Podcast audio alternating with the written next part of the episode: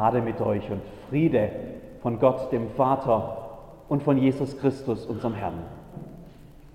Liebe Schwestern und Brüder in Jesus Christus, wenn doch Jesus nur hier wäre, wenn es doch heute noch wäre wie in den alten Geschichten, als der Sohn Gottes sichtbar bei den Menschen war, also Wunder tat und Menschen geheilt wurden und Not gelindert wurde und die Macht des Bösen zu erliegen kam, als selbst Tote auferweckt wurden, als plötzlich alles möglich schien. Und als er durchs Land zog und vollmächtig von Gottes Reich redete, das mit ihm selbst angebrochen sei, da blieben ja allen, die zuhörten, die Münder vor Staunen offen stehen, weil noch vor ihm keiner so von Gott gesprochen hatte, wie er es tat. Da waren Antworten Antworten auf Fragen des Lebens so existenziell und, äh, existenziell und grundlegend, dass keiner damit gerechnet hätte, jemals darauf eine Antwort zu hören. Also wer an seiner Seite war, der kam aus dem Staunen nicht mehr heraus. Wer an seiner Seite war, der fühlte sich Gott näher als je zuvor. Wenn doch Jesus hier wäre. Wir könnten ihn ja wahrlich brauchen in dieser Welt heute, in Klimawandel und politischen Umwälzungen und Missbrauchsskandalen und einer Schere zwischen Arm und Reich, die weit auseinanderklafft.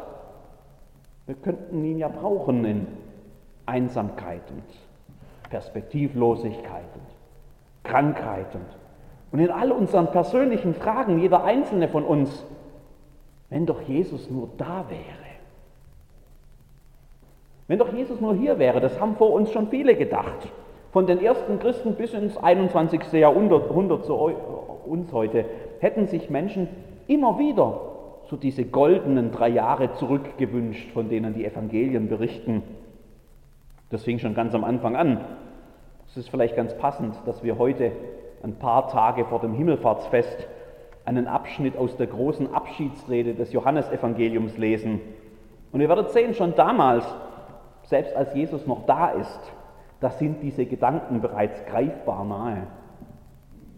Wir lesen also aus dem 16. Kapitel des Johannesevangeliums ab Vers 23. Jesus Christus spricht, und an jenem Tage werdet ihr mich nichts fragen. Wahrlich, wahrlich, ich sage euch, wenn ihr den Vater um etwas bitten werdet in meinem Namen, wird er es euch geben. Bisher habt ihr um nichts gebeten in meinem Namen. Bittet, so werdet ihr empfangen, auf dass eure Freude vollkommen sei. Das habe ich euch in Bildern gesagt. Es kommt die Stunde, da ich nicht mehr in Bildern mit euch reden werde, sondern frei heraus verkündigen vom Vater. An jenem Tage werdet ihr bitten in meinem Namen. Und ich sage euch nicht, dass ich den Vater für euch bitten werde, denn er selbst, der Vater, hat euch lieb, weil ihr mich liebt und glaubt, dass ich von Gott ausgegangen bin. Ich bin vom Vater ausgegangen und in die Welt gekommen. Ich verlasse die Welt wieder und gehe zum Vater. Sprechen zu ihm seine Jünger, siehe, nun redest du frei heraus und nicht in einem Bild. Nun wissen wir, dass du alle Dinge weißt und bedarfst dessen nicht, dass dich jemand fragt. Darum glauben wir, dass du von Gott ausgegangen bist. Jesus antwortete ihnen, jetzt glaubt ihr. Siehe, es kommt die Stunde und ist schon gekommen, dass ihr zerstreut werdet, ein jeder in das Seine und mich allein lasst. Aber ich bin nicht allein, denn der Vater ist bei mir. Dies habe ich mit euch geredet, damit ihr in mir Frieden habt. In der Welt habt ihr Angst, aber seid getrost. Ich habe die Welt überwunden. Wenn doch nur Jesus hier wäre. Das Gespräch zwischen Jesus und seinen Jüngern, das nimmt eine Realität vorweg, die kurze Zeit später dann tatsächlich kommt. Ich bin vom Vater ausgegangen und in die Welt gekommen, ich verlasse die Welt wieder und gehe zum Vater. Jahre des gemeinsamen Wanderns des Zuhörens, des Staunens, des Wunderns, des Gott nahe Seins kommen jetzt zum Ende. Nur kurze Zeit später Himmelfahrt. Jetzt ist er nicht mehr da.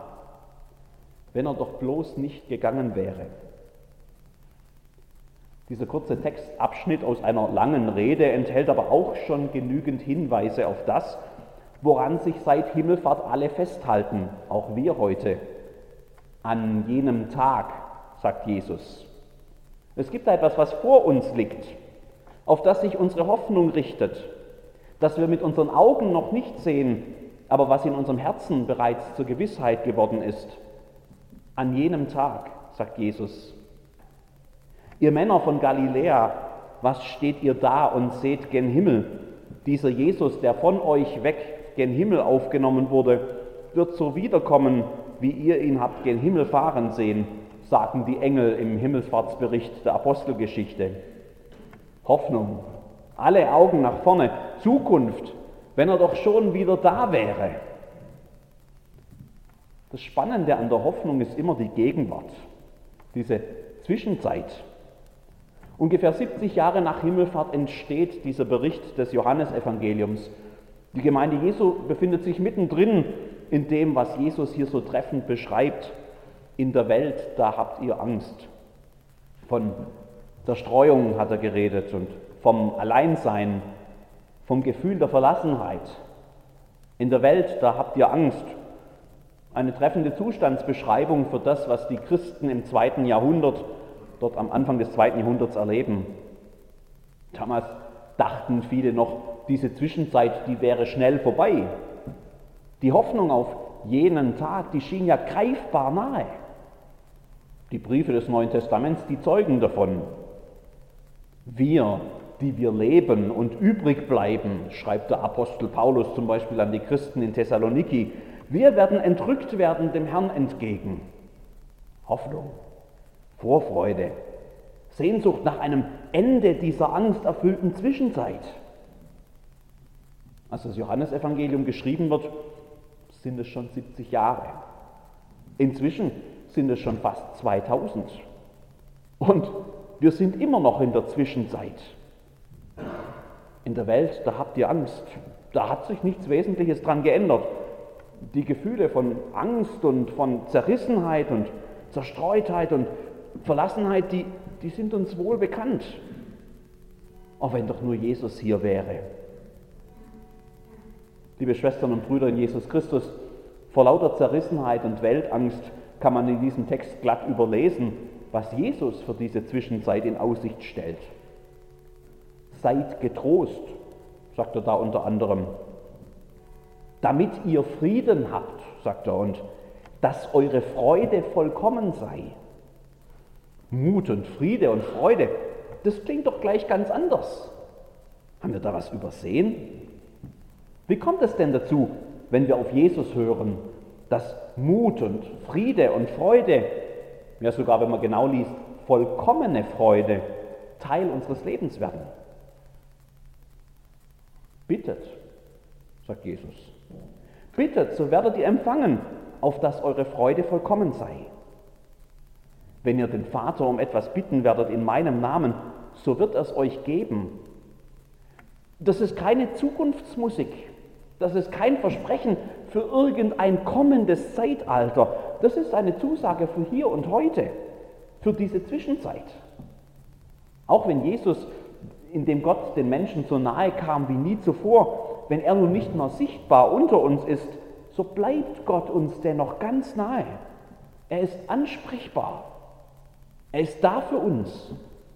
Er hat ein offenes Ohr für unsere Fragen, für unsere Nöte, für das, was uns umtreibt. Gelobt sei der Herr, der mein Gebet nicht verwirft, noch seine Güte von mir wendet.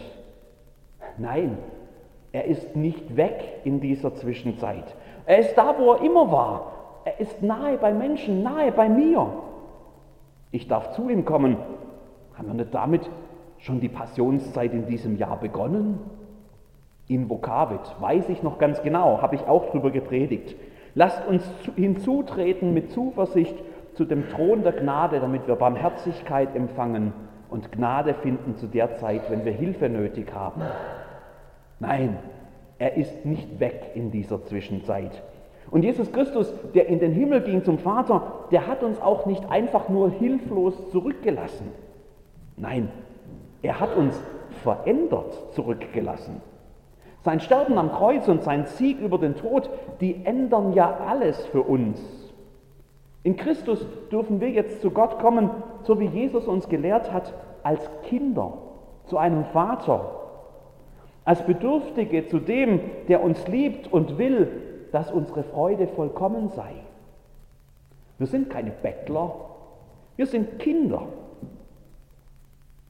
Moment mal, denkst du jetzt vielleicht, das habe ich schon mal irgendwo anders gehört.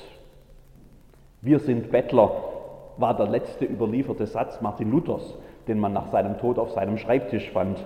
Wir sind Bettler, das ist wahr. Und damit hat er recht, der liebe Bruder Martin, denn vor Gott hat keiner von uns irgendwas vorzuweisen, das irgendwie beeindruckend erscheint. Keine eigene Gerechtigkeit. Wir sind Bettler. Und das wäre auch der letzte Satz, der bleibende, die einzige Aussage, die man über uns überhaupt treffen kann, wenn wir nicht Jesus Christus hätten. Denn das ist sola gratia, also allein durch Gnade, ja genau der Ort, wo das Evangelium in unser Leben eindringt. Aus Gnade gibt Gott uns, die wir Bettler sind, die wir keine Gerechtigkeit haben, die Gerechtigkeit seines Sohnes, Jesus Christus. Ein admirabile commercium nennt Martin Luther das, ein fröhlicher Tausch wir würden heute vielleicht treffend übersetzen, ein guter Deal. Da werden Sünder heilig und Ungerechte gerecht und Bettler, die nichts vorzuweisen haben, die werden zu Kindern Gottes. Kindern, die unverzagt zum Vater kommen dürfen. Wenn ihr den Vater um etwas bitten werdet in meinem Namen, so wird er es euch geben. Damals auf dem Weg zur Grundschule das ist schon ein paar Tage her. Da kamen wir jeden Tag an einem Kaugummiautomaten vorbei. So einem von der alten Sorte, so einem roten Metallkasten irgendwo an einer Hauswand mit einem Sichtfenster drin, hinter den Kaugummikugeln in allen Farben leuchteten. Vielleicht kennt ihr ja diese alten Automaten noch. Ganz primitiv, kein Wechselgeld und keine Kartenzahlung und was weiß ich was, sondern einfach nur ein simpler Mechanismus. Oben steckt man ein 10-Pfennig-Stück rein, dann dreht man und der Automat gibt unten die Öffnung frei und genau eine Kaugummikugel kullert unten heraus. Wenn ihr den Vater um etwas bitten werdet in meinem Namen, wird das euch geben. Ich habe eine Menge Christen getroffen, die Gott irgendwie so ähnlich betrachten wie diesen Kaugummiautomaten. Wenn ihr den Vater um etwas bitten werdet in meinem Namen, wird das euch geben. Also Gebet oben rein, vielleicht noch ein bisschen festen Glauben dazu, einmal drehen und dann kommt schon unten die Erhörung raus. Bittet, so wird euch gegeben, sagt Jesus doch, auf dass eure Freude vollkommen sei. Und wenn nichts rauskommt aus dem Automat, dann hast du vielleicht nicht genügend oben eingezahlt, äh, geglaubt. Dann braucht es vielleicht noch irgendwas von dir, damit Gott dann halt richtig funktioniert und dein Kaugummi rauskommt. Und deine Sorgen sich in Luft auflösen und deine Krankheit geheilt wird und deine Not verschwindet und deine Freude vollkommen ist.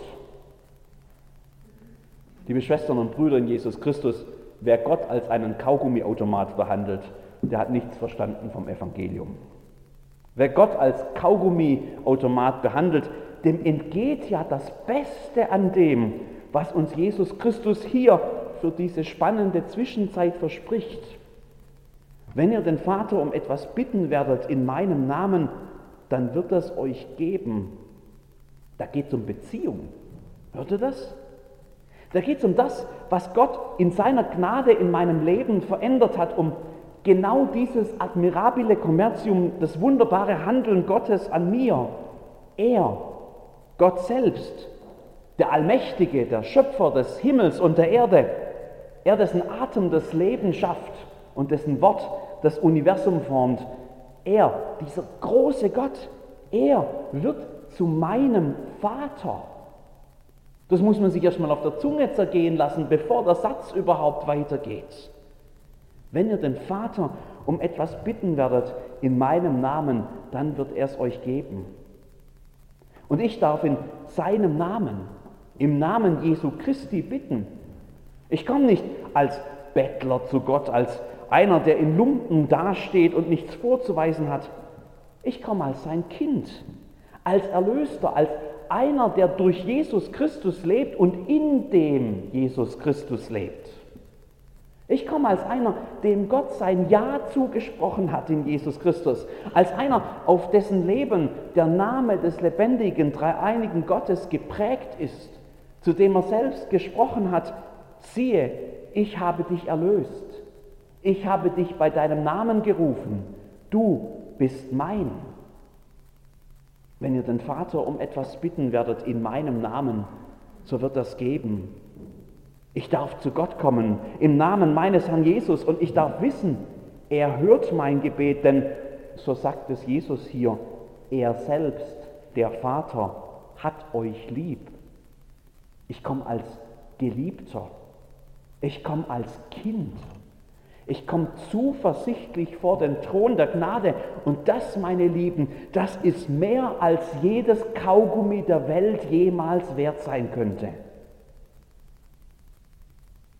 So lasst uns beten, liebe Geschwister, in dieser Zwischenzeit. Lasst uns uns nicht verstecken, sondern lasst uns zuversichtlich vor den Thron der Gnade kommen. Lasst uns bitten in dem Wissen, dass Gott unser Vater ist und Christus unser Leben und dass Gott uns liebt als seine Kinder. Lasst uns leben und lieben und Mut und Frieden und Freude finden aus dieser Beziehung, aus dieser Gewissheit, dass wir geliebt sind. Lasst uns diese Beziehung zur Grundlage unseres Lebens und unseres Denkens, unseres Handelns und ja auch unseres Betens machen auf dass unsere Freude vollkommen sei. Amen.